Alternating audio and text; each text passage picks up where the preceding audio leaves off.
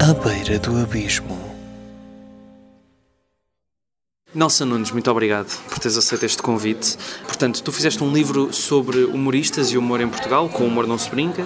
Depois, sobre chefes e sobre o mundo da culinária em Portugal, chamado Isto Não é um Livro de Receitas. Portanto, a seguir, uh, provavelmente vais juntar os dois temas e escrever algo sobre, por exemplo, o making-of do livro de receitas de bacalhau do Herman, ou assim uma cena qualquer. Sim, era, era bom. Mas eu receio que isso depois não desse. não desse. não tivesse grandes. Há muitos leitores, se calhar. Sim, há público para tudo, é verdade. Mas. mas não, não vai ser esse o próximo livro. Ando a escrever o próximo livro, não posso dizer sobre o que é que é ainda. Sim, sim. Ah, embora me esteja a dar um gozo do caraças, mas, mas eu não posso, não posso revelar. Ah, e não é sobre as receitas de pastéis de bacalhau. Bolas! Nunca mais aquele, o tema que eu ando à procurando. Mas só, só, pa- só por curiosidade, quanto tempo mais ou menos é que demoraste a fazer cada um destes últimos dois livros? Então, o processo é sempre mais ou menos assim. Eu vou.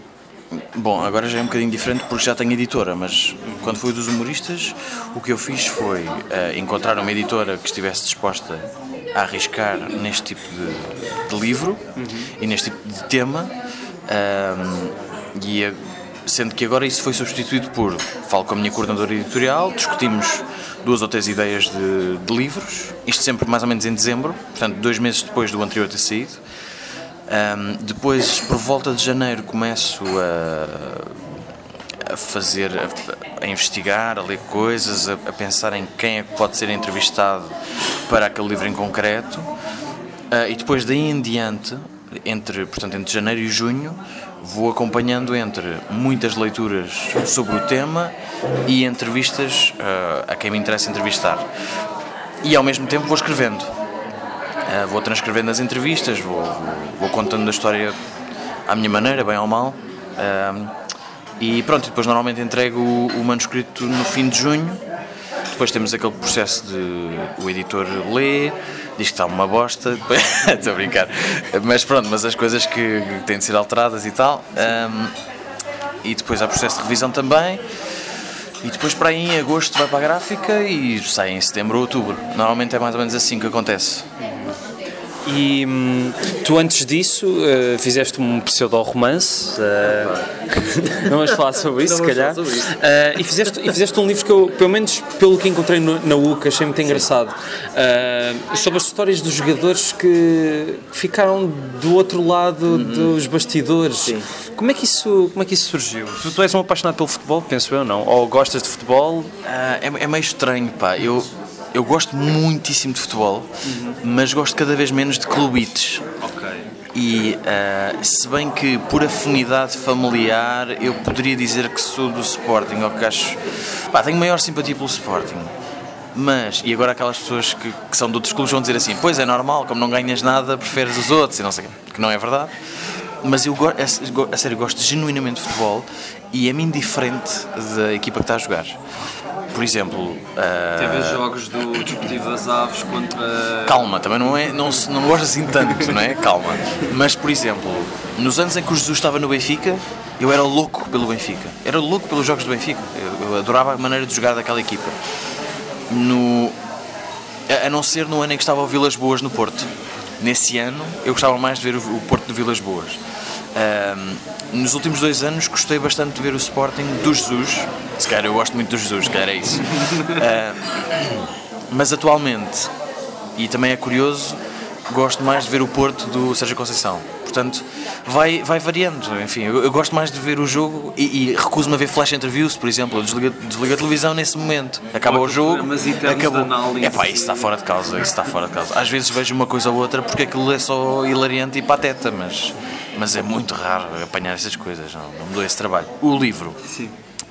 O livro surgiu no seguimento de uma experiência profissional que eu tive no departamento de comunicação do Sindicato dos Jogadores de Futebol. Foste assessor. Fui, exatamente, durante uh, dois anos mais ou menos. E dei-me conta dos, dos dramas porque passam os jogadores de futebol na sua, no, seu- no seu dia a dia. E percebi que aquilo que os jornais fazem, enfim, é o trabalho dos jornais, mostrar quem, quem ganha bem, quem, quem está nos clubes grandes e quem tem muito sucesso e não sei o quê. Percebi que esse trabalho não é totalmente fiel à realidade. É só uma fatia muito pequena do bolo que é o mundo do futebol. E a maioria dos jogadores têm vidas pá, que não são nada fáceis, porque Mas dentro dos Nem- grandes clubes também. pá, dentro dos grandes clubes, de vez em quando há casos que não são pá, que não são particularmente fáceis quando os, clubes, quando os jogadores são encostados e são forçados a ir embora ou são Mas Como é mais, eh, nos outros, não é? Sim, eh, por exemplo, há um tempo houve um clube que não permitia que o jogador estacionasse o carro dentro da, do local onde treinam porque tinham um carro de uma cor que não é a cor do clube dele. Pronto, há, há- há este tipo de alarvidades. Por isso é que eu não gosto de clubites, estás a ver? É, é- é por causa destas- deste tipo de estupidez, que não tem outro nome. Ahm, e. hum, Estavas a falar de que por ser Sim, Açores, eh, pronto, por ser a sua percebi que, que havia muitos dramas. Ou seja, nos clubes grandes já há de vez em quando este tipo de maroscas, mas, mas eu não diria que os jogadores sofrem assim muitíssimo nos clubes grandes. Para mim, sofrer muitíssimo é um clube do Campeonato Nacional de Séniores, ou agora chama-se Campeonato de Portugal, PRIU, ah, um clube desses que paga 600 euros a um jogador, é um jogador semi-profissional, mas não é autorizado a, a ausentar-se do clube para ter um emprego normal, porque sendo semi-profissional implica que tu treines, mas também podes trabalhar nout- noutra área. Mas eles são, recebem isto, mas são forçados, ou às vezes menos, recebem 600 euros ou menos, mas são forçados a fazer vida de jogador profissional, portanto, dedicarem-se totalmente ao clube, não podem ter outro emprego. Ah, às vezes há contratos que são feitos de maneira a que os presidentes fiquem com uma, uma parte do, do dinheiro. Sim, há, há montes de maroscas deste género. E depois há coisas que são inerentes à vida de um jogador de futebol, que é, hoje tu és de Viseu e estás no Académico. Estou a dar um exemplo ao calhas, não, não estou a dizer que, que o Viseu é um, é um clube corrupto, aliás, nem conheço a realidade do clube. Ah, mas imagina, estás no, estás, és de Viseu, estás no Académico. E amanhã o Portimonense quer, gosta da tua maneira de jogar e quer-te contratar. E tu vais para o outro lado do país. E depois passado um ano há um clube na Índia que paga muito bem e que te quer contratar. E tu vais passar um ano à Índia e estás longe da tua família estás, estás num sítio onde não conheces ninguém em, em, em que tudo parece hum, não é bem hostil mas é pá, é um ambiente que, com o qual tu não, não ao qual tu não estás habituado e vais lá para ganhar meia dúzia de trocos, não é ganhar bem. Tu não vais ganhar 30 mil euros por mês, nem pouco mais ou menos. Se calhar ganhas, ok, ganhas 4 ou 5, se calhar, ou 6 ou 7, também depende da tua, da tua carreira, não é? Sim. Mas isto para dizer que eh, não é uma vida em que se ganhe muito bem, que se tenha uma, uma grande carreira. Ah, e isto acrescido ao facto de. Porque há, há gente que deve depois pensar assim: ah, pô, quem me dera a mim ganhar 4 ou 5 mil euros por mês estando na Índia. Tá, tá giro, mas aos 35 anos acabou-se. E depois, o que é que tu fazes da tua vida? Podes ter estudado, podes. Os- há clubes que permitem e, e há alguns que até obrigam os jogadores a estudar, a tirar pelo menos o 12 ano. Há academias que, que exigem já isso. Ahm, mas, mas aos 35 anos a tua carreira acabou e tu tens de começar do zero. Agora imagine-se, tu tens 22 anos, eu tenho 31, imagina, começamos no, no jornalismo ou no marketing ou uma coisa qualquer do género. Jornalismo em 2018. Pois, eh, sim, ok, é um mau exemplo, é um mau exemplo. Vamos, sei lá, vamos falar de, de outra coisa com. Não, pode ser o ser, marketing. ser biólogo, imagina, ser biólogo. E, e os biólogos começaram a carreira eh, de investigação ou, ou- ou numa empresa eh, aos 22, 23. Portanto, quando um jogador de futebol termina uma carreira, mesmo que seja biólogo de formação, ele está 13 anos atrasado em relação a quem já começou a carreira há 13 Já anos, não é? É pá, pode eventualmente ter lugar, mas é, é, pá, é muito mais difícil, não é? É muito mais difícil. Ahm, e deste ponto de vista, os jogadores são sempre o elo mais fraco nesta máquina do futebol, porque tens os presidentes que têm na mão quem é que contratam ou quem não contratam. Tens os, trein- tens os treinadores que têm na mão quem é que põem a jogar ou quem é que não põem a jogar, valorizando o jogador. Tens os agentes que têm na mão os seus próprios jogadores e muitas vezes procuram contratos na onda de como é que eu vou ganhar comissões fazendo uma transferência boa, em vez de como é que eu vou ganhar, como é que este jogador vai ficar eh, melhor na vida dele. Imagina. Imagina que há um clube da Primeira Liga que não paga tão bem, uma, não, não dá uma comissão boa ao agente, mas há um clube do, do Campeonato de Portugal que paga uma comissão melhorzita ao agente. Por, mesmo que o jogador ganhe menos e tenha menos margem de progressão na carreira, às vezes há agentes que dizem: Não, não, tu ali vais safar melhor, é para dar tempo e tal. Tu depois, daqui a um ano, vais estar muito melhor. E depois os jogadores acabam por cair nestas coisas. Epá, e são sempre, são sempre. Eu não estou a dizer que, que os jogadores são santos. Há muitos jogadores que fazem muita asneira. Epá, também é verdade que são miúdos, começam a carreira, 17 anos, 18 anos. Uh, e, ter, e terminam-na relativamente cedo, não é? Portanto, não têm, podem não ter, é, é, provável que não tenham um elevado grau de maturidade ainda, é? e portanto podem, são mais suscetíveis a este tipo de coisas. Por exemplo, um, um, caso que eu tenho nesse livro e que me sensibilizou bastante é um, é um tipo chamado Fábio Marques, e eu agora curiosamente perdi-lhe o rasto, eh, embora ele seja meu amigo no Facebook, não, não, não falo com ele há algum tempo. Mas o que lhe aconteceu foi isto: ele era jogador do Belenenses e era um ótimo jogador, era lateral direito, se não me engano. E há um torneio em que vem jogar contra o Belenenses os uh, júniores, não, juvenis, júniores, do, do Benfica, do Sporting, do Porto, do Atlético Madrid e mais não sei quantos clubes. E o, e, e o Fábio Marques dá nas vistas assim, uma loucura. Uh, e todos o querem contratar, incluindo o Atlético Madrid. E ele diz: é pá, fogo, vou para o Atlético Madrid, grande cena. E vai. E então faz o último ano de formação antes de ser sénior, portanto aos 17 anos, 16, 17 anos, faz o último ano de formação no, no Atlético Madrid. Nesse ano, no final desse ano, acontece que o Real Madrid contrata não sei quantos jogadores estrangeiros e a cantera deles é posta de lado e então essa cantera, que é multitalentosa, não é? É, é imensamente. Ou seja, são os tipos todos que estão no Atlético Madrid hoje. É? Equipa base é aquela. E eles estando em Madrid pensam, bem, não vamos poder estar no Real, vamos para o Atlético. E vão bater à porta do Atlético. E o Atlético diz, oh meus amigos, claro que sim, venham eles. E todos os outros miúdos que estavam no Atlético são dispensados. E o Fábio Marques regressa ao Belenenses. Quando regressa ao Belenenses, tem uma lesão no joelho. E está um ano e tal parado, uh, tem essa, esse problema com, com, lesões, depois há alturas que regressa e tem recaídas e coisas do género.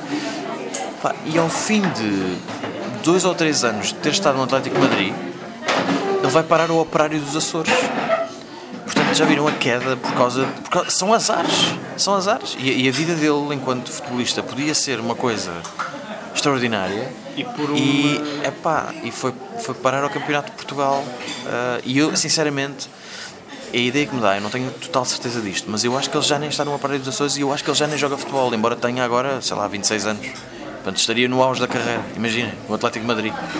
É? Esse tipo de histórias faz muito lembrar. Hum outras histórias, mas por exemplo do mundo do pugilismo, aqueles filmes tipo Touro Enraivecido e não sei o quê, também se calhar faz falta fazer um Touro Enraivecido desse género, mas tipo à volta desses clubes, não é? Sim, se calhar, se calhar. Só que o futebol é um meio muito, é um meio muito estranho, sabes? Porque tudo é muito protegido, os jogadores não têm autorização para falar com ninguém.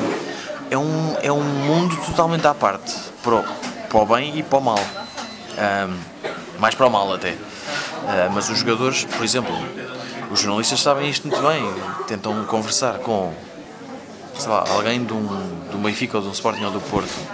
Está desgraçado, nunca na vida, o, a não ser com a autorização do clube, que parece uma coisa tipo teocracia, só se Deus disser que sim, o não sei quem pode abrir a boca, pá, que é uma coisa muito paternalista e muito ditatorial um, mas o mundo do futebol é, é muito assim. É, é, portanto, isso também transver, eh, vai para outros mundos também. Quando tens uma grande empresa ou uma grande marca a dominar, vai ter tudo de passar por quem está cá em cima. Sim, é verdade. É verdade que acontece isso, mas, mas no futebol é muito é muito mais evidente porque é uma porque imagina uh, eu não é todos os dias que alguém quer falar com um quadro superior de uma, sei lá, vou dar um exemplo ao calhas, de uma LG ou de uma, sei lá, de uma coisa que não tem um caráter público como tem os clubes de futebol, não é? E, e portanto, um maior interesse público. Uh, e, e, até nessas empresas às vezes é mais fácil chegar, até por esclarecer determinados assuntos, é mais fácil chegar a um quadro superior do que, do que chegar a um jogador do, do Benfica, ou do Porto, ou do Braga, ou outra coisa qualquer que é um que é Portanto, para fazer um filme desse género, é pá, eu acho que sim, e acho que há muito, há muito potencial nisso. Aliás, há filmes eh, ingleses sobre clubes, por exemplo, há um, há um filme maravilhoso sobre o Brian. Como é que ele se chamava? Brian Plough, o tipo que ganhou a Liga dos Campeões com o Leeds, da Taça dos Campeões Europeus, que era da segunda. sou completamente analfabeto. Pronto, eu também posso estar a dizer aqui uma grande alarvi- alarvidade, porque eu tenho. Posso estar a dizer tudo o que quiseres Pronto, que eu pá, pois, Sim, é, sim, que, é que eu tenho uma memória miserável. Ah, E- o Zezinho, não é? Sim, sim. Exato, escreve exato.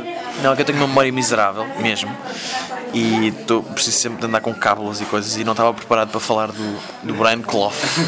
Eh, mas eu acho que era Brian Clough que ele se chamava e eu acho que era o Leeds, que era um clube que estava na segunda divisão inglesa e com este treinador em dois anos ganhou a taça dos campeões europeus nos anos 80 ou 70, uma coisa assim.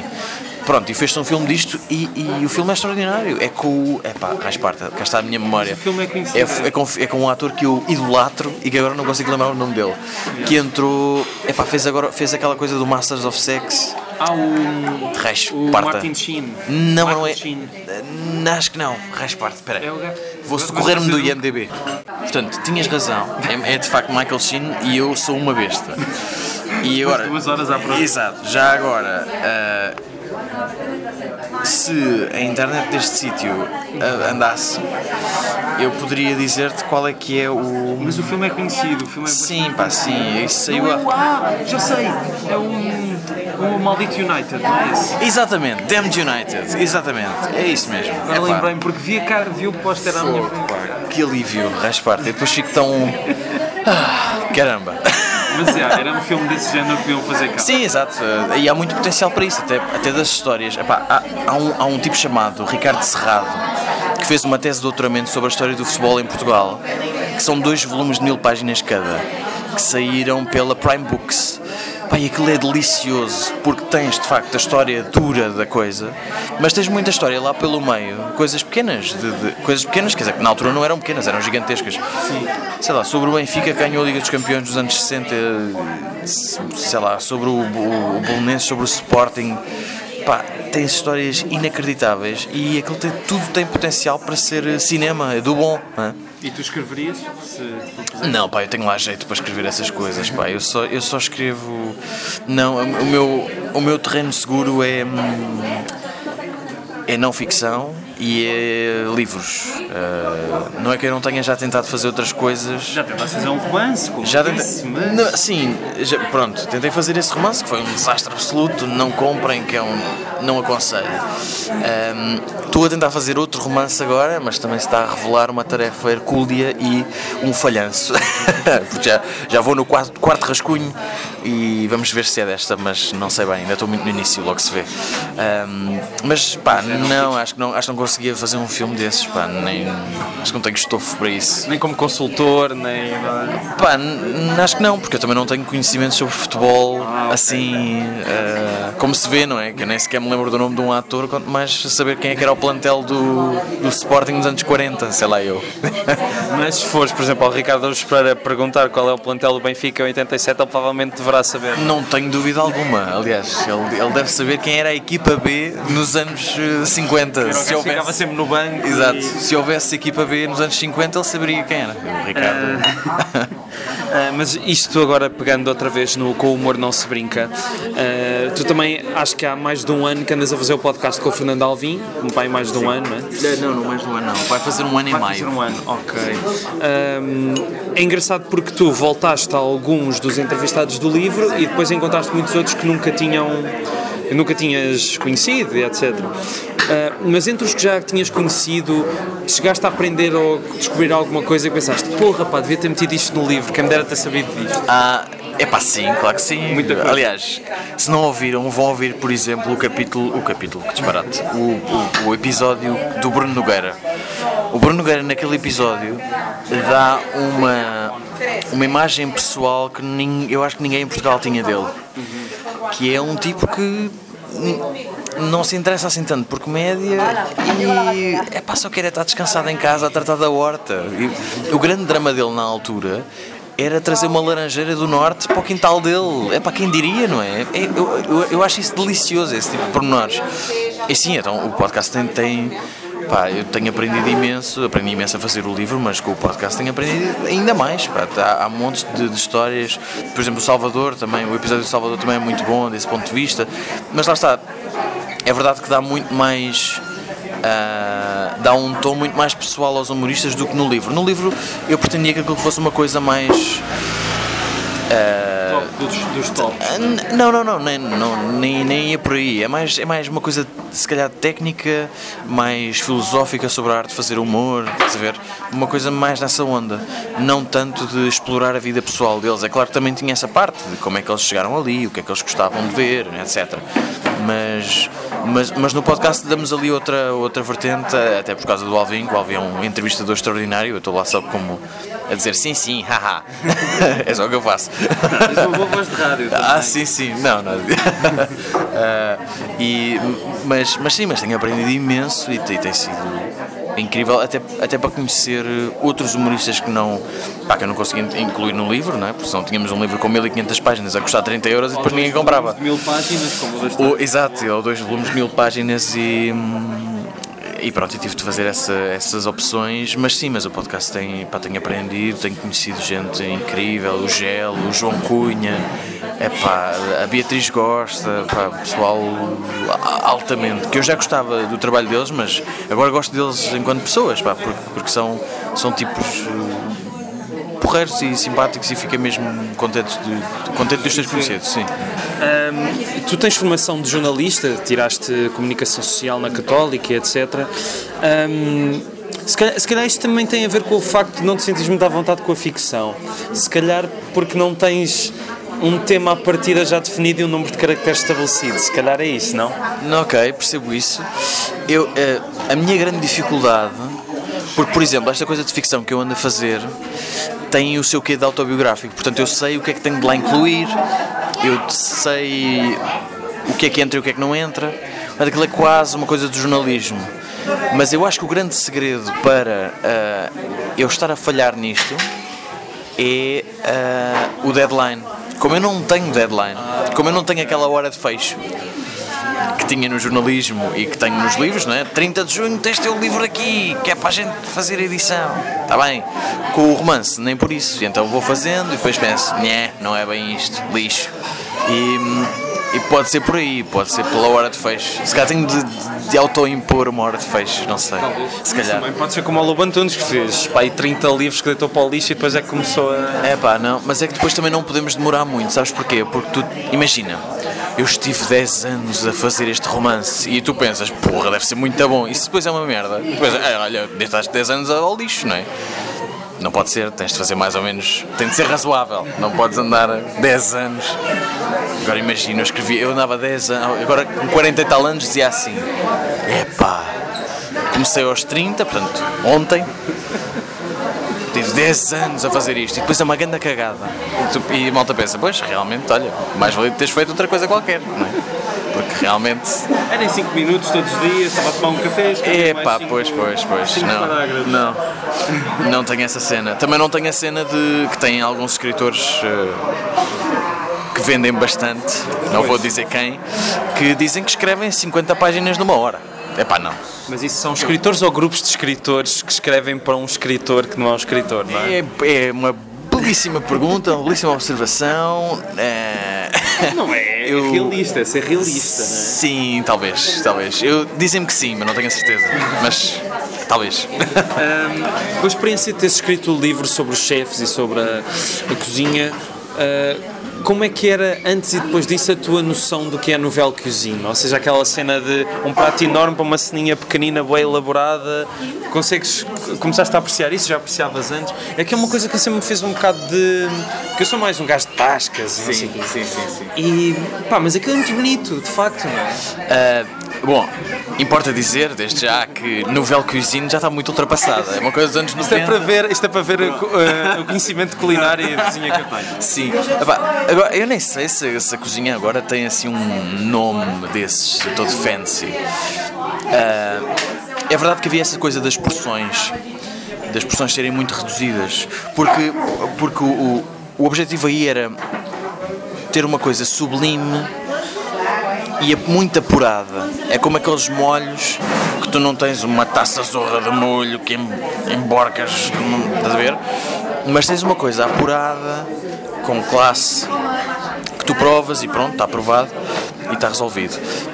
Hoje as porções estão um bocadinho maiores, mas essas, essa, essa ideia de que as porções são pequenas e tu só comes uma, uma coisinha no meio do prato, essa ideia está descontextualizada. É que normalmente esse tipo de pratos é apresentado no menu de estação. Por exemplo, eu fui ao Louco há mais ou menos há um ano. E eu de facto comi pratos desses. Só comi 18 durante 3 horas. Pois, aquilo é uma experiência quase violenta para o teu palato. Eu juro, eu escrevi isto no livro. Eu no dia seguinte tinha a língua dormente. Juro, pá, juro pela minha saúde. Tinha a língua dormente. Porque aquilo aquilo é, é exigente do ponto de vista do, do teu palato, do teu paladar. Ahm, e, e as porções que te são dadas são calculadas para que tu consigas comer 18 pratos em 3 horas. Porque senão, imagina, por exemplo, há pouco tempo fui a outro sítio e eu gostei muito da comida, mas acho que tinha esse problema da- da- das porções. As porções eram um bocadinho grandes demais. E então tu tinha, eu comia, sei lá, 8 pratos ou 9 e começavas com os peixes e os tartas e não sei quê e chegavas ao quinto prato e já estava, como as porções eram maiorzitas, já estavas satisfeito e era-te posto à frente um prato, era-te à frente um prato de bochecha com não sei o quê. Epá, é uma grande bomba. E tu ficas, eixe, fogo, eu se calhar não consigo fazer isto. Eu tive de pedir uma pausa no serviço porque estava, estava cheio. Portanto, as porções têm de, ser, têm de ter esse, esse tamanho para que aquilo seja um percurso e uma experiência. Depois, é, é- essa é outra coisa. É óbvio que tu vais ali comes, não é? mas não vais comer propriamente no sentido de, de te alimentares. Estás a ver? Tu não vais. É uma odisseia. Hoje, hoje está mesmo a apetecer um cozido e tu comes um cozido e não há nada de mal nisso. Tudo de bom até. Tudo menos para a saúde, mas é que se lixe. Ah, quando vais ali, aquilo é uma espécie de viagem por sabores que à partida tu nunca experimentaste. Ah, e há pessoas que ficam muito escandalizadas, por exemplo, com os, com os valores de- desse tipo de cozinha. Eu entendo. E, e não, é um, não é um valor forem 18 nada. Pois, não é um valor nada simpático, é verdade. Tu pagares 100 euros, 120 euros por uma refeição. É, é, é, é claro que é, é muito violento. Mas não é preciso ser rico. Também é preciso, é preciso dizer isso. Não, não é preciso ser rico para ir a um restaurante deste. Aliás, eu fui e eu, eu sou um pai rapado. Acontece que, como estava a fazer este livro, juntei dinheiro para lá ir. Ah, e é uma coisa que, pronto, com, algum, com mais ou menos esforço a gente junta e, e vai, vai comer estes sítios. E é uma questão de opções. Quer dizer, há gente que faz um fim de semana no Gerês ah, e gasta 200 euros. E há pessoas que vão ter aquela viagem gastronómica durante 3 horas e que, e que tiram o mesmo prazer e o mesmo partido disso, não é? Nenhuma das opções está errada, mas é, é de facto uma questão de opção e é uma questão de, de tu canalizares os teus esforços para aquilo. Ahm, epá, mas vale muito a pena, eu acho que vais- vale mesmo muito a pena. ah, porque, porque é uma experiência que não, não, tem, não, tem, não tem par. Eu até hoje tenho muita dificuldade em lembrar-me de alguma coisa que tenha transformado a minha vida de uma forma tão grande como ter ido ao louco, por exemplo. Porque, porque passas a olhar para a comida e para este tipo de cozinha com, uma, com outros olhos. Ficas a pensar que aquilo pode de facto ser uma forma de arte. Aquilo é toda uma nova forma de criar ah, pratos e faz-te pensar sobre como é que vai ser a cozinha do futuro. Porque nós hoje já comemos de uma maneira muito diferente que comiam os nossos avós e comiam os avós deles e os avós dos avós deles. Portanto, a coisa vai sempre tendo estas evoluções. Ah, por isso é muito interessante para mim pensar como é que vai ser a cozinha, por exemplo, daqui a 100 anos. é? Será que vamos comer McDonald's? Eu acho difícil. Como há 100 anos não comíamos McDonald's, não é? É, tá, tá, pá, não faz sentido. é? Batatas fritas e não sei o quê. Não. E daqui por 100 anos, provavelmente, o que vai ser a nossa alimentação normal São coisas como a, a Nouvelle Cuisine e, e coisas uh, até mais, ou, ou até, ou até mais recentes, sim, sim. E quanto é que o louco te pagou para estás a fazer publicidade a eles aqui? Pois, pois é, pois é. Não, não pagou nada, juro que não. Eu adoro o Alexandre Silva e isto até pode soar muito mal, tendo em conta os outros chefes todos que eu entrevistei. Aliás, eu já, eu já fui a restaurantes dos outros chefes, do Lionel Pereira, da Marlene Vieira, do Miguel Castro e Silva, uh, do Avilés, do. Por acaso, essa pessoa ainda não. Mas enfim, fui, fui a restaurantes de muitos chefes que estão no livro. Da Susana Felicidade também já fui. Uh, e todos eles fazem coisas pá, inacreditavelmente boas. Atenção. O louco teve este impacto em mim porque foi o primeiro. Foi o primeiro nesta onda onde eu fui. E então, pá, eu senti assim uma espécie de terremoto na, na coisa. Pensar, fogo, então afinal a cozinha não é só o arroz de feijão com pernil maravilhoso da minha mãe. É, pode ser mais, pode ser mais coisas. Nem é só o McDonald's, que eu também gosto de vez em quando. Mas... Sim, toda a gente precisa de vez em quando. Pois, pois, mas junk food. Mas, e também não é só a cena da tasca. Pá, tudo é bom. Eu estava a brincar. Mas são, mas são, mas são, são ambientes diferentes, são espíritos diferentes eh, para a comida, portanto mas tudo isso tudo é bom e, e, e, quem não quem, quem gostar de comer e quem nunca tenha ido a, a este tipo de restaurantes, é pá, vão. Vão porque é outra coisa, é outra coisa mesmo. Uh, e passando agora para o tipo de alimento, alimento mental, cultural, sei que tu és uma pessoa, só para terminar, uma pessoa que lê muito. E eu queria só perguntar se tens alguma sugestão de coisas que tenhas lido recentemente que queiras dar aos nossos ouvintes. Epá, é que isso é tão difícil. É difícil por dois motivos. Porque, como, eu já, como, como já viste, eu tenho a memória de um pneu, não é? E, uh, e depois leio de facto muito. Eu, leio, eu tento ler dois livros por semana. Eu, ou seja, a minha tática é eu deito-me uma hora mais cedo do que aquela que estou a pensar são dormir. Dois livros da Anitta ou são dois Não, não, não, dois livros. Não, também calma, não é Dostoevsky, calma. Mas, uh, mas sei lá, coisas com 200 páginas ou assim, leio, tento ler dois por semana. Nem sempre consigo, atenção. E depois, quando os livros são mais pequenos, também consigo ler mais do que dois, de vez em quando, ok? E também depende das minhas semanas. Por exemplo, esta semana que passou foi infernal. Tive milhares de coisas para fazer, tanto na, da agência de comunicação onde trabalho, como para o livro e, e, e para o podcast, então consegui ler muito pouco. Bom, mas deixa-me lá ver. Eu se calhar, em vez de me lembrar da última das últimas coisas que li. Fazer o livro da tua vou, vida. Exato, vou fazer aqui uma batota, que é dizer os dois livros que mudaram completamente a minha maneira de olhar para a escrita. Uh, porque essa é uma coisa interessante, é que tu não, tu não podes ensinar a escrever, mas tu podes aprender a escrever. E aprendes a escrever lendo. E quando eu li estes dois livros foi mais ou menos na mesma altura e, e, os dois mudaram completamente a minha maneira de, de olhar para a escrita. Eu, antes, eu, eu escrevo, pá, eu escrevo para aí desde os 15 anos, mas escrevia, não tinha disciplina nenhuma nisso, uh, escrevia quando me apetecia, coisa ali ou aqui, não sei o quê, nunca pensava em publicar nada disso. Mas quando eu leio estes dois livros, a minha visão da coisa muda estruturalmente e penso: espera lá, eu se calhar podia fazer isto para os outros lerem não só para mim, não só para a gaveta. Uh, e podia pôr isto ao serviço de quem quer saber uh, coisas pelas quais eu também me interesso. Pronto, então, no ramo, da, no, no campo da ficção, o livro que mudou a minha vida foi As Intermitências da Morte, do José Saramago. Epá, é um livro curto, mas que tem ali. Epá, tem ali a vida toda. Embora, embora, embora fale muito da morte, tem ali a vida inteira. Tens amor, tens burocracia, tens. Uh, sei lá, tens uh, ócio, tens tudo, tens tudo ali, tudo, tudo. Tens morte, claro. Um, e, e, desse ponto de vista foi, pá, foi fenomenal. Um, e o outro chama-se Breve História de Quase Tudo. É um livro de não ficção uh, sobre ciência, sobre a divulgação científica de um senhor chamado Bill Bryson, que costumava ser uh, escritor de viagens, depois, entretanto, acalmou e começou a escrever só coisas mais, uh, digamos, de investigação, coisas que permitissem estar sentado numa biblioteca a ler coisas e escrever sobre elas. E, mas ele tem um tom tão quase humorístico naquilo que escreve, que eu percebi que a não ficção não tem de ser aquela coisa quadrada que estamos habituados a, ouvir, a ler de factos e factos e factos e factos. Ou seja, tu, tu podes dar uma outra, por exemplo, nos meus livros, aquilo que eu tento fazer, além dos factos e das entrevistas, evidentemente, aquilo que eu tento fazer é pôr lá o leitor onde eu estava. é? E a dizer, olha, o Bruno Nogueira riu-se quando eu disse isto, ou o Ricardo Espera coçou a cara quando eu disse aquilo, ou, estás a ver?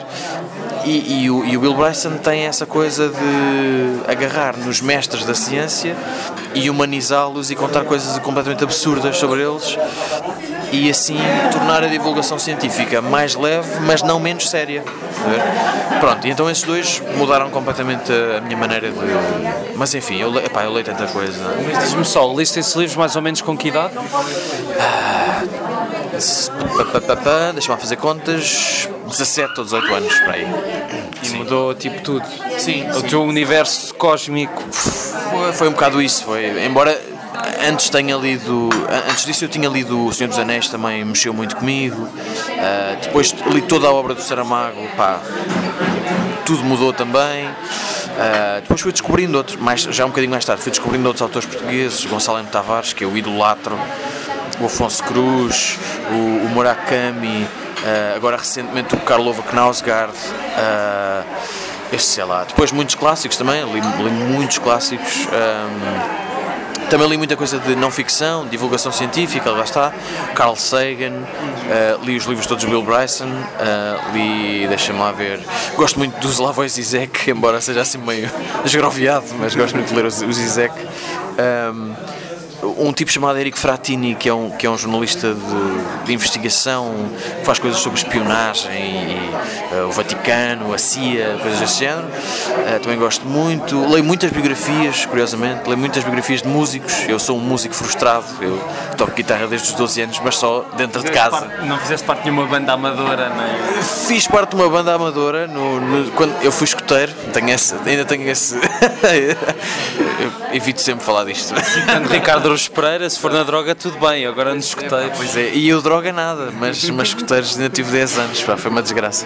Não, não, eu gostei muito de andar nos escuteiros. Ahm, Mas eras um músico frustrado, estavas a dizer? sim, sim, tive uma banda na altura dos escuteiros, durou muito pouco tempo. Ainda demos um concerto ao outro, mas assim, muito, muito amador. Mas gosto muito de tocar numa perspectiva de. Ainda hoje de manhã aconteceu, de estar, estar a pensar noutras. É uma coisa que permite dar respiração ao teu cérebro.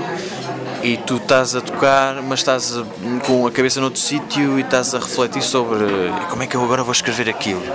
Que gajo é que eu vou entrevistar para mostrar que isto é importante. Que, estás a ver? E isso faz-me bem. E de vez em quando, entre amigos e não sei o quê, tocar e cantar para eles, submetê-los a essa tortura. Eh, mas, mas sim, mas, mas é uma coisa que eu também, também gosto muito de fazer. Ah, mas isto para dizer que leio muita biografia de músicos. Uh, por causa disso, porque eu gosto desse tipo de estilo de vida, embora nem pouco mais ou menos me reveria a fazer. a Havia viver uma, assim. Mas só aquelas que são as histórias todas dos sucessos ou. É pá, mais ou menos. Há, há bandas que são. Que eu quero ler há muito tempo que não li, que é do Bruce Springsteen, que toda a gente Ah, o. Born to Run é muito bom, mas não tens muita cena de excessos. Tens alguma, mas não tens o muita. Springsteen era um gajo. Sim, sim, sim. É um gajo. Mas por exemplo, para, excessos tens a do Keith Richards. a do Keith Richards, o My Life, tens a do Ozzy, que é hilariante. Chama-se I Am Ozzy. É hilariante. É das cenas pá, que eu pá, não te consigo explicar. As cenas desde ele assinar um contrato discográfico as pessoas saírem da sala onde ele assinou, de- da sala da editora, e ele ficar dentro dessa sala com a filha do diretor e, portanto, praticarem o amor em cima da mesa. E, e a pessoa é a Sharon Osbourne, que é a mulher dele ainda. Ah, sei lá, a cena do morcego, do gajo de trincar a cabeça do morcego, o gajo desmistifica, desmistifica a história de como é que aquilo aconteceu. Epá, é hilariante. Depois tens gajos que não, não têm excessos, por exemplo, o Bruce Dickinson dos Iron Maiden é o gajo mais certinho que podes encontrar. O homem adora chá, não permite que as pessoas façam moches nos concertos. Senão, juro, isto aconteceu em 2005 no Pavilhão Atlântico. A malta estava a fazer moche e o gajo disse assim: se fazem isso outra vez, a gente vai embora. Ah, pois, ah, pois. Eles são os conas, são os conas. Os Maiden são os conas. Eh, Aliás, há um documentário muito giro na altura em que eles foram ao Rock in Rio no Brasil em 2001, salvo erro. E foram com cada um deles ver o que é que eles fazem fora do concerto. Então, um joga golfe, o outro vai ver máscaras de teatro para, para usa de, de, de, interpretação assim a, a lojas de, antigo, de, tipo antiquários e não sei quê. Tudo assim, tudo muito calminho. Outros gostam, gostam muito de jogar futebol com os amigos. São, são, e são uma banda de. Os Iron Maiden, não é? Os Iron Maiden, epá. Pois o Steve Harris tem um clube de futebol chamado Maiden FC, joga sempre futebol com os clubes dos sítios onde vai tocar nessa noite. O Bruce Dickinson é maluco por teatro e anda sempre a comprar aquelas máscaras e, e livros do Shakespeare e cenas assim. O, o, sendo que o Bruce Dickinson tem uma vida paralela enquanto piloto de aviação comercial. Isso não sabia. E foi, eu acho que ele foi esgrimista olímpico também, em Sydney, se não me engano. Porque ele tinha, tem a cena da esgrima e o caraças. Aí, pelo meio, é vocalista de uma das maiores bandas de heavy metal todos os tempos. Pronto. Uh, tens outro gajo que é o Yannick Gers, que costuma ir com o Dave Murray jogar golfe pronto, e é vidinha. Portanto, não tens essa cena assim de excessos, nem, nem de drogas, nada disso. Mas sim, mas pá, tens tudo neste tipo de, com este tipo de biografias. Por exemplo, a, a autobiografia do Anthony Kiddis, dos Red Hot, é só droga, é só droga e sexo e tudo o que possas imaginar. Chama-se Scar Tissue. Um, sabe, tens tudo, tens tudo, mas são sempre muito divertidas esse tipo de, esse tipo de biografias. Pronto, ficam aqui as várias sugestões literárias. Nelson, muito obrigado. Obrigado e eu pelo convite. Bem E, ora é essa, e, e, desculpa o tempo que eu tomei e as alarvidades que eu, que eu disse e, e a falta de memória que eu tenho. Não, não foi ótimo. Até à próxima. Obrigado.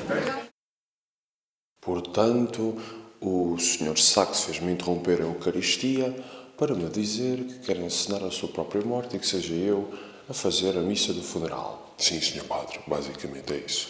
Bem, não acredito que isto seja moralmente ético, mas eh, eu, eu sou muito, eu gosto muito disso. Eu sei que eu fui muito amigo da sua mãe durante muitos anos, eh, mas eh, há certos limites, não é? E, e se falarmos do limite que agora coloquei aqui em cima da mesa, chega?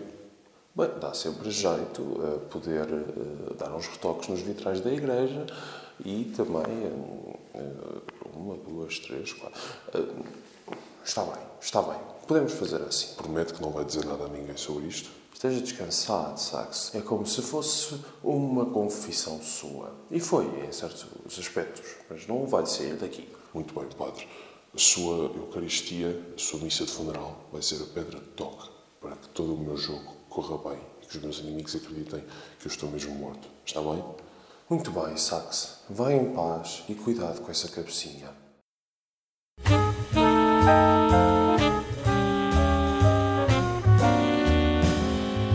Beira do abismo.